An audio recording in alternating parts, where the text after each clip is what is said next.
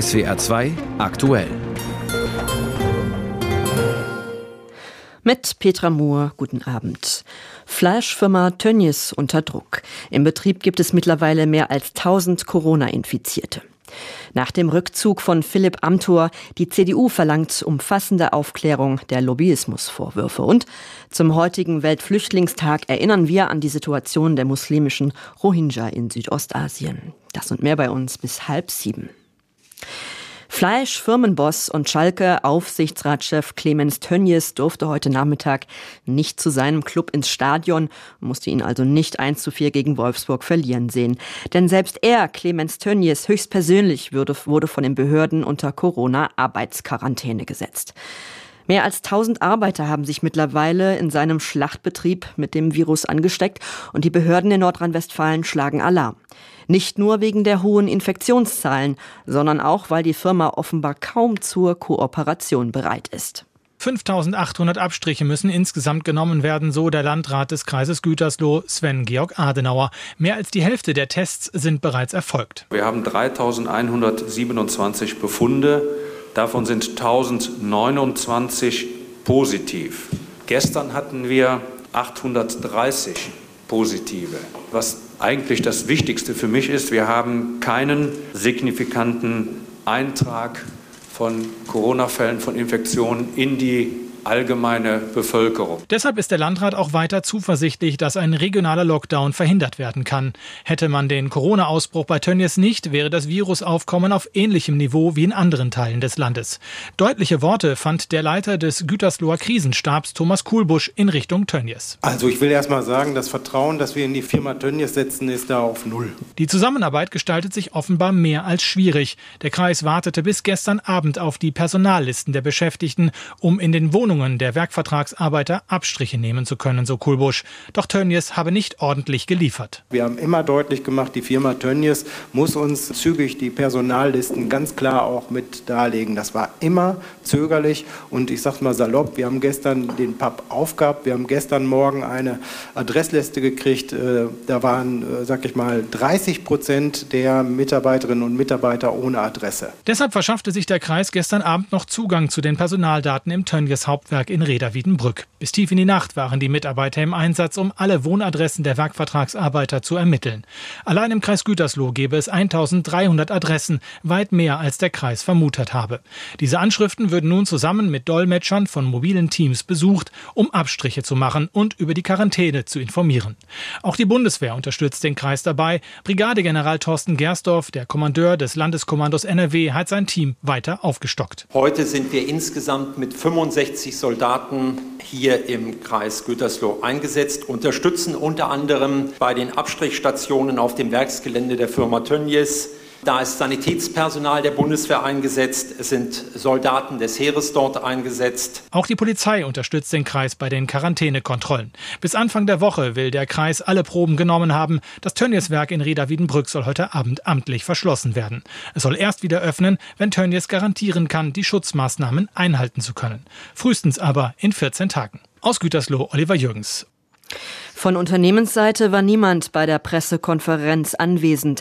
Etwa vor einer halben Stunde hat Clemens Tönnies dann ganz kurzfristig selbst am Stammsitz Reda Wiedenbrück eine PK abgehalten. Zu den Vorwürfen des Krisenstabs sagte er dort, Ein Unternehmen steht auf Vertrauen. Und wenn wir heute gehört haben, dass der Kreis Gütersloh und die Stabstelle, dieser Superkrisenstab sagt, das Vertrauen ist auf Null, dann trifft mich das besonders hart. Und dass Sie mich jetzt heute das erste Mal sehen, das hat nichts damit zu tun, dass ich mich nicht getraut habe, vor, vor, Ihnen zu, vor Sie zu treten, sondern ich war einfach im Krankenhaus. Ich war krank. Und er erklärte weiter, aus rechtlichen Gründen hätte sein Unternehmen die angeforderten Adressdaten gar nicht gehabt. Wir haben in dem Werkvertragssystem drei Koordinaten, die die wir haben dürfen. Das ist einmal der Name, der Vorname, das Geschlecht und das Geburtsdatum. Danach organisieren wir insgesamt alle Abläufe im Betrieb, die Zugangskontrolle, auch über Venenscanner, dann die Hygieneabläufe und auch den Katastrophenschutz. Mehr an Daten dürfen wir eigentlich nach Werkvertragsrecht nicht haben. Einen Rücktritt hat der Firmenchef Clemens Tönnies ausgeschlossen. Am Nachmittag hat sich Bayerns Ministerpräsident Söder wieder zu Wort gemeldet. In einer Videobotschaft auf Twitter sagte er angesichts der Ausbrüche in Berlin und Nordrhein-Westfalen, Corona ist nicht vorbei. Das ist wie ein Funke, der in einem Busch ein großes Feuer auslösen kann. Und auch andere Politiker warnen, wie Andreas Reuter aus Berlin berichtet. Karl Lauterbach kann es nicht fassen. Über 1000 Corona-Fälle in der Fleischfabrik Tönnies und kein Lockdown für den Landkreis Gütersloh. Wir müssen auch darüber nachdenken, ob wir hier also nicht unsere Regeln ad absurdum führen, denn wir haben ja gesagt, Lockdown, wenn mehr als 50 pro Woche auf 100.000 Einwohner sich neu infiziert haben. Das ist hier klar überschritten. So der Gesundheitsexperte der SPD im WDR. Dabei kommen starke Töne von den Ministern der Großen Koalition. Peter Altmaier, der Wirtschaftsminister, sagt, man wolle den Ausbruch in dem größten Schweinefleischbetrieb Deutschlands nicht nur aufdecken, man werde die Missstände auch abstellen und die Verantwortlichen zur Rechenschaft ziehen. So CDU-Mann Altmaier im Deutschlandfunk. Auch Hubertus Heil, der Arbeitsminister von der SPD, droht. Die Regierung hat ja beschlossen, dass Werkverträge für Subunternehmer in der Fleischindustrie vom nächsten Jahr an verboten werden. Im Redaktionsnetzwerk Deutschland kündigt Heil nun an, man werde die Kontrollen der großen Fleischbetriebe verschärfen, und zwar schon bevor das neue Gesetz in Kraft trete. Fleisch dürfe keine Ramschware sein, twittert Landwirtschaftsministerin Julia Klöckner und macht sich für eine Tierwohlabgabe stark. 40 Cent mehr pro Kilo Fleisch. Die Linke im Bundestag wollte derweil wissen, was die Menschen in der Fleischindustrie eigentlich verdienen. Antwort aus der Bundesagentur für Arbeit. Ausländische Beschäftigte kriegen bis zu 600 Euro weniger als ihre deutschen Kollegen. In vielen Fällen bei Subunternehmen und gefälschten Stundenabrechnungen sei es vermutlich sogar noch schlimmer, vermutet die linke Sabine Zimmermann und spricht von Zitat Ausbeutung pur. Karl Lauterbach von der SPD sorgt sich derweil auch um die Gesundheit der anderen Menschen in der Region. Zumal nach Auskunft des Landkreises im besonders gefährlichen Bereich der Zerlegung noch bis heute Abend weitergearbeitet werden darf. Das finde ich persönlich nicht vertretbar. Also wir müssen überlegen, die Quelle, woher das kommt, das ist ja nicht entdeckt. Wir wissen nicht, ist das in der Kantine passiert, auf dem Weg dorthin, in der Verarbeitung selbst, ist das die Lüftung. Das heißt, da könnten sich jetzt auch weiter Leute infizieren. Ich würde also unter diesen Umständen den Betrieb dicht machen. Ich weiß, dass das Fleisch dann nicht mehr zu verarbeiten ist dann ist es so. Anton Hofreiter von den Grünen fordert, dass die klimatischen Verhältnisse in Schlachthöfen verbessert werden müssten. Temperatur und Luftfeuchtigkeit müssten optimiert, der Luftaustausch verbessert werden. Und wenn nicht, so der Grüne in der Passauer Neuen Presse, dann dürften geschlossene Fleischbetriebe eben nicht wieder öffnen. Andreas Reuter, Berlin. Bis auf wenige Hotspots haben sich die Corona-Zahlen in Deutschland zum Guten entwickelt.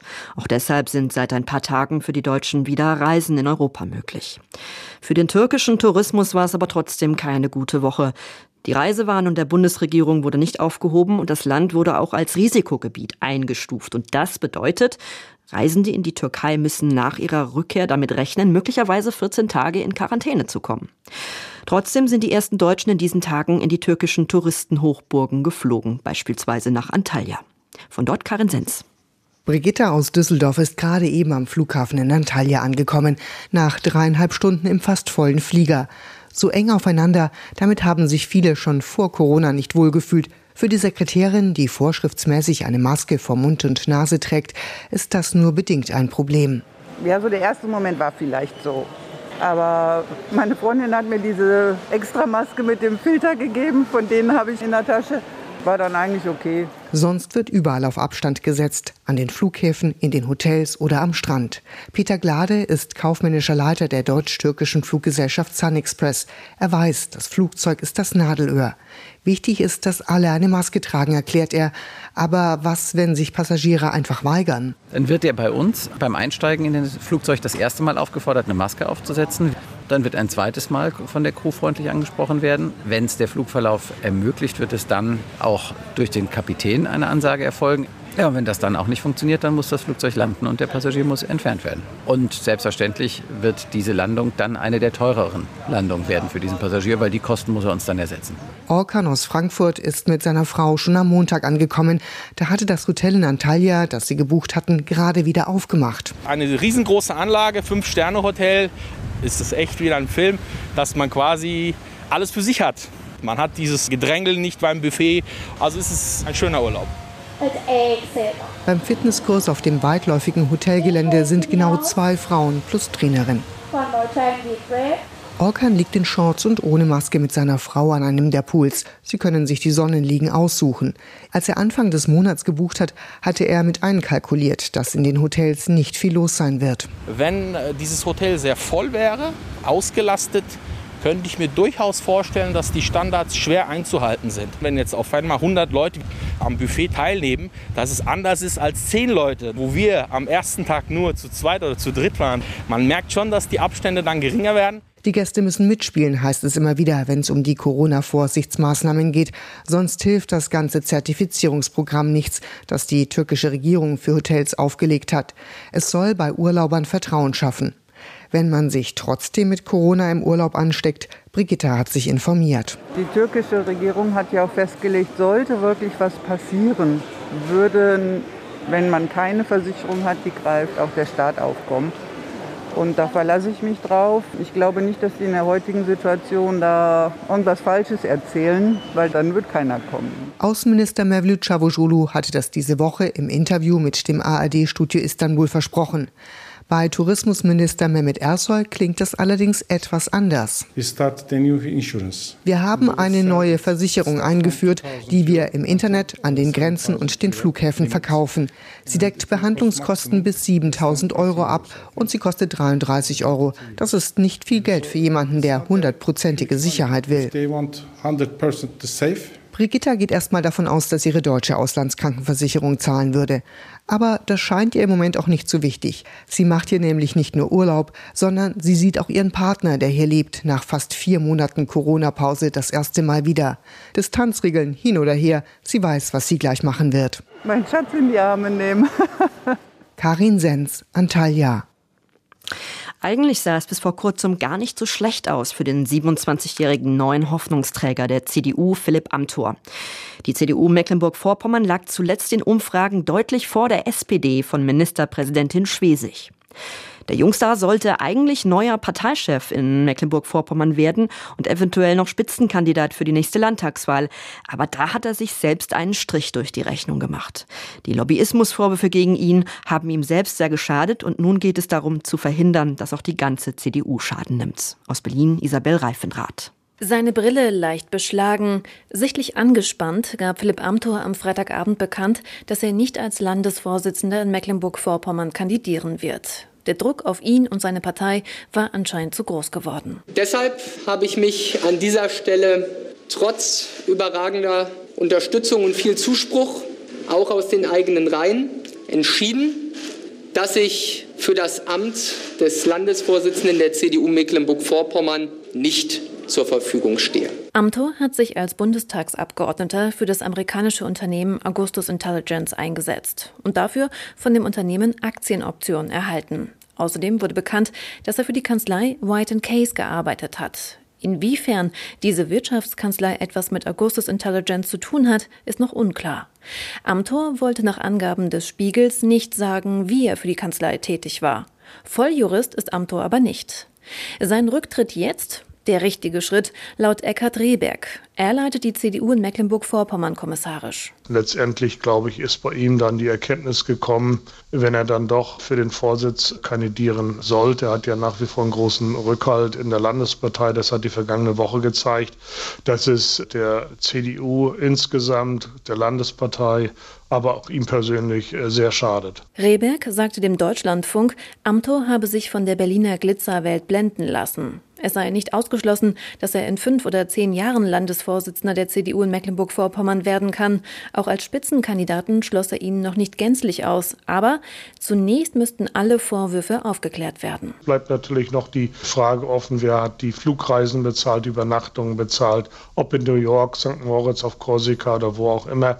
Das muss und will er auch mit der Bundestagsverwaltung klären. Aber natürlich ist es berechtigt, ihn zu fragen, warum er den Fehler erst zugegeben hat, als er erwischt wurde. Ähnlich die Reaktion aus dem Konrad-Adenauer-Haus. Amthors Entscheidung werde mit Respekt zur Kenntnis genommen, hieß es. Die Bundestagsverwaltung ermittelt laut RND, ob Amthor bei seiner Lobbyarbeit für Augustus Intelligence den Bundestagsadler in einem Brief an das Bundeswirtschaftsministerium benutzt hat. Er wollte einen Termin für das amerikanische Unternehmen erreichen. Damit könnte er den Bundestagsadler zweckentfremdet haben. Dass er einen Fehler gemacht hat, hat Amthor eingestanden. Längst geht es aber nicht mehr nur um Philipp Amthor. Durch seinen Fall scheinen sich Union und SPD nun einig, ein Lobbyregister für den Bundestag einrichten zu wollen. Der parlamentarische Geschäftsführer der Unionsfraktion, Michael Große-Brömer, kündigte in der Neuen Osnabrücker Zeitung an, dass ein Lobbyregister kommt. Die Frage sei nur noch, wie es aussehen werde. Auch aus der SPD hört man Ähnliches. Am Freitag hatte es eine Debatte dazu im Bundestag gegeben. Linken Fraktionsvorsitzender Dietmar Bartsch regte sich auf, dass Amthor da nicht dabei war. Das allerdings ist wirklich feige und ich finde das unentschuldbar. Amthors wenige Stunden späteren Rücktritt kommentierte Bartsch auf Twitter mit sehr richtige Entscheidung.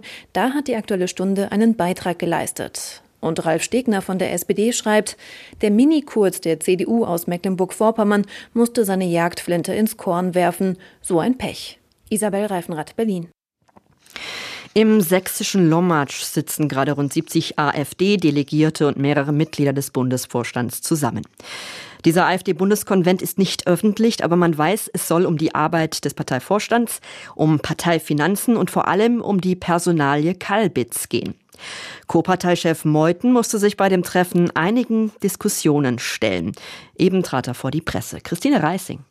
Stundenlang wurde diskutiert, dann trat AfD-Co-Bundessprecher Jörg Meuthen vor die Presse. Der Konvent habe ihm keine Missbilligung ausgesprochen.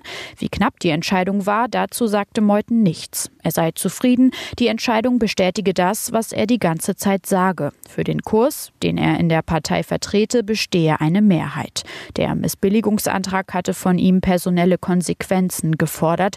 Meutens Äußerungen hinsichtlich einer Spaltung der AfD seien inakzeptabel akzeptabel.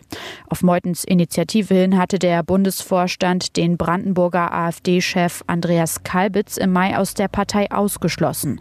Das Berliner Landgericht hat das Freitagnachmittag für unzulässig erklärt. Nun soll ein innerparteiliches Schiedsgericht entscheiden. In der Causa Kalbitz ist sich die AfD uneinig. Meutens Co-Bundeschef Kropalla etwa unterstützt Kalbitz. Christine Reising, Lommatsch. Es wird zwei aktuell mit Petra Moore, 18.23 Uhr. Laut UNO waren im vergangenen Jahr weltweit fast 80 Millionen Menschen auf der Flucht. Das waren 9 Millionen mehr als im Jahr davor. Ein trauriger Rekord. In diesem Jahr überschattet die Corona-Pandemie alles und der Blick auf die Flüchtlinge kommt manchmal vielleicht etwas zu kurz. Am heutigen Weltflüchtlingstag haben Menschenrechtler auf die wohl größte Flüchtlingskrise Asiens aufmerksam gemacht. Nochmal, eine Million Rohingya können nicht in ihre Heimat zurückkehren. Traurige Zeiten für die muslimische Minderheit in Myanmar, wie Lena Bodewein berichtet. Aus ihrer Heimat Myanmar vertrieben, vor Vergewaltigung und Mord aus brennenden Dörfern geflohen, seit Jahren unter erbärmlichen Umständen in einem riesigen Flüchtlingslager in Bangladesch leben, jetzt auch noch bedroht von Covid-19. Kann es noch schlimmer kommen für die Rohingya? Im Dunkeln, von Taschenlampen beleuchtet, schleppen sich erschöpfte Frauen, Männer mit Kindern auf dem Arm durch das Wasser an den Strand. Ein BBC-Bericht zeigt, wie sie nach monatelanger Irrfahrt von der Küstenwache von Bangladesch aufgelesen werden. Wir waren am Anfang für 500 Menschen unterwegs. Erzählt dieser junge Mann. 20 bis 50 starben. Ich habe die Totengebete gesprochen. Auf der Suche nach einer lebenswerten Zukunft vertrauen sich immer mehr Rohingya Schleppern an, zahlen 3500 Dollar pro Person, um per Boot aus Bangladesch nach Malaysia, Thailand oder Indonesien zu gelangen, auf schwimmenden Todesfallen, die selten richtig seetüchtig sind. Gerade hat Malaysia 270 Flüchtlinge festgenommen als illegale Einwanderer, aber es hat auch Dutzende Schiffe schon zurückgeschickt, die dann weitere Wochen und Monate auf See festhängen, Das fürchten Beobachter wie Indrika Radwate vom Flüchtlingshilfswerk der Vereinten Nationen. Wir fürchten einen schrecklichen Verlust an Menschenleben. Frauen, Kinder, Unschuldige, die auf hoher See verschwinden, ohne Hoffnung. Das wird eine Katastrophe. Es ist unklar, wie viele Boote unterwegs sind. Die meisten versuchen Malaysia zu erreichen. Zehntausende Rohingya sind mit Hilfe illegaler Schmuggler in den vergangenen Jahren dorthin gelangt. Das muslimische Land galt lange als sichere Anlaufstelle. Die muslimischen Rohingya hofften dort auf Hilfe. Doch jetzt lässt Malaysia ebenso wie das benachbarte Thailand niemanden mehr ins Land. Keines der Flüchtlingsschiffe soll mehr anlegen dürfen. Wegen der Corona-Pandemie heißt es. Malaysia und Thailand müssen ihren Widerstand aufgeben und die Rohingya-Flüchtlinge sofort an Land lassen. Appelliert Phil Robertson von der Menschenrechtsorganisation Human Rights Watch. Sie sind zum Teil schon vier Monate auf See mit begrenzten Vorräten und in dauernder Lebensgefahr. Teilweise fordern die Schlepper jetzt von den zurückgebliebenen Angehörigen, dass sie ihnen das Geld schicken, das eigentlich fällig war, wenn sie erfolgreich in Malaysia gelandet sind. Aber da das immer unwahrscheinlicher wird, erpressen sie die Familien, die von ihren Angehörigen auf den Booten, zum Teil erst 14- und 16-jährigen Kindern, nach den Forderungen nichts mehr gehört haben. Es ist nicht übertrieben zu sagen, dass das Leben dieser Flüchtlinge auf dem Spiel steht. Ob sie überleben oder nicht, hängt davon ab, was die Regierungen von Thailand und Malaysia als nächstes tun. Die Situation der muslimischen Rohingya im vornehmlich buddhistischen Myanmar war in den vergangenen Jahrzehnten immer wieder von Spannungen belastet. Im August 2017 eskalierte sie. Die Armee des Landes hatte in einer Vergeltungsaktion für Anschläge von Rohingya-Extremisten die Muslime aus ihren Dörfern vertrieben, gemordet, verbrannt, vergewaltigt. Fast 800.000 Menschen flohen seitdem ins Nachbarland Bangladesch. Eine mögliche Rückkehr scheint ausgeschlossen. Wer nicht verzweifelt auf die Boote geht, sitzt fest und fürchtet, dass sie nicht nur vertrieben sind, sondern auch vergessen. Lena Bodewein über das Schicksal der Rohingya in Asien zum heutigen Weltflüchtlingstag. Wenn Sie diesen Beitrag oder unsere Sendung nochmal hören wollen, können Sie das im Internet auf swr2.de. Dort können Sie uns auch als Podcast abonnieren. Und jetzt wie üblich zum Schluss unsere Kolumne Zwei Minuten heute mit Jan Seidel. SWR 2. Zwei Minuten mit Jan Seidel. Oft sind es die kleinen Dinge, die uns viel über die Menschen verraten. In den Medien kursiert im Moment wieder die nette Geschichte, dass die britische Königin Elizabeth einen geheimen Code verwendet, um mit ihren Mitarbeitern zu kommunizieren. Ist die Queen zufrieden, dann trägt sie ihre Handtasche am linken Arm. Wünscht sie Veränderung, dann wechselt sie auf rechts. Eine Art Alarmsignal ist es nach der Geschichte, wenn die Queen die Handtasche links neben sich auf den Boden oder direkt vor sich auf den Tisch stellt. Dann möchte sie einen sofortigen Szenenwechsel. Nordkoreas Machthaber Kim Jong-un arbeitet nach einem ähnlichen Prinzip, allerdings etwas weniger subtil. Kim ist im Moment unzufrieden mit dem Verhältnis seines Landes zu den USA und dem Fortgang der Annäherung zu Südkorea. Er hat deshalb das gemeinsame Verbindungsbüro der beiden Staaten in der Grenzstadt Kaesong sprengen lassen. Versierte Diplomaten sprechen in solchen Fällen von Holzhammermethoden, wobei Mitarbeiter von Baumärkten, so man sie denn findet, sich vermutlich dagegen verwehren und ihre Holzhämmer in Schutz nehmen würden. Blicken wir ein bisschen tiefer, dann sehen wir, Queen Elizabeth hat im Moment eine ganze Reihe von Problemen. Ein Land, das durch den Brexit mit seiner Zukunft spielt, einen Premierminister, der die Lüge für ein probates politisches Mittel hält und einen Sohn Andrew, der in einem Sexskandal belastet wird. Trotzdem bewahrt die Queen die Kontenance. Kim Jong-un dagegen hat, soweit wir wissen, nur wenige Probleme. Seine Macht gilt weiter als unangefochten und das ist im Wesentlichen, was für moderne Diktatoren zählt. Die enorme Armut in seinem Land hat ihn noch nie gestört und nach offiziellen Angaben hat Nordkorea noch nicht mal ein Corona-Problem. Trotzdem würde Kim mit seinem Verhalten als Role Model für jeden Sandkastenstreit unter Vierjährigen taugen. In den Außenbezirken der großen Weltpolitik erkennen wir faszinierende Muster. Auch Staatsoberhäupter reagieren sehr unterschiedlich auf Druck. Wir als politische Beobachter neigen dazu, Machthaber anhand solcher anekdotischen Erzählungen einzuschätzen, weil uns das Persönliche immer näher ist als die politische Gesamtlage. Und nicht zuletzt, gesellschaftliche Konventionen mögen zwar bisweilen manieriert wirken, sie bringen aber durchaus Vorteile, weil niemand vor den Kopf gestoßen wird. Was können wir davon für uns mitnehmen? Vermutlich, wer trotz aller Differenzen vorhat, die Debatte irgendwann nochmal fortzusetzen, der sollte vom Holzhammer Abstand nehmen und nicht gleich das Verbindungsbüro sprengen. Einfach mal die Handtasche von links auf rechts wechseln. Oder ein einfach, wenn dir irgendwas an der Sache liegt, dann sei nicht Kim, dann sei Elizabeth.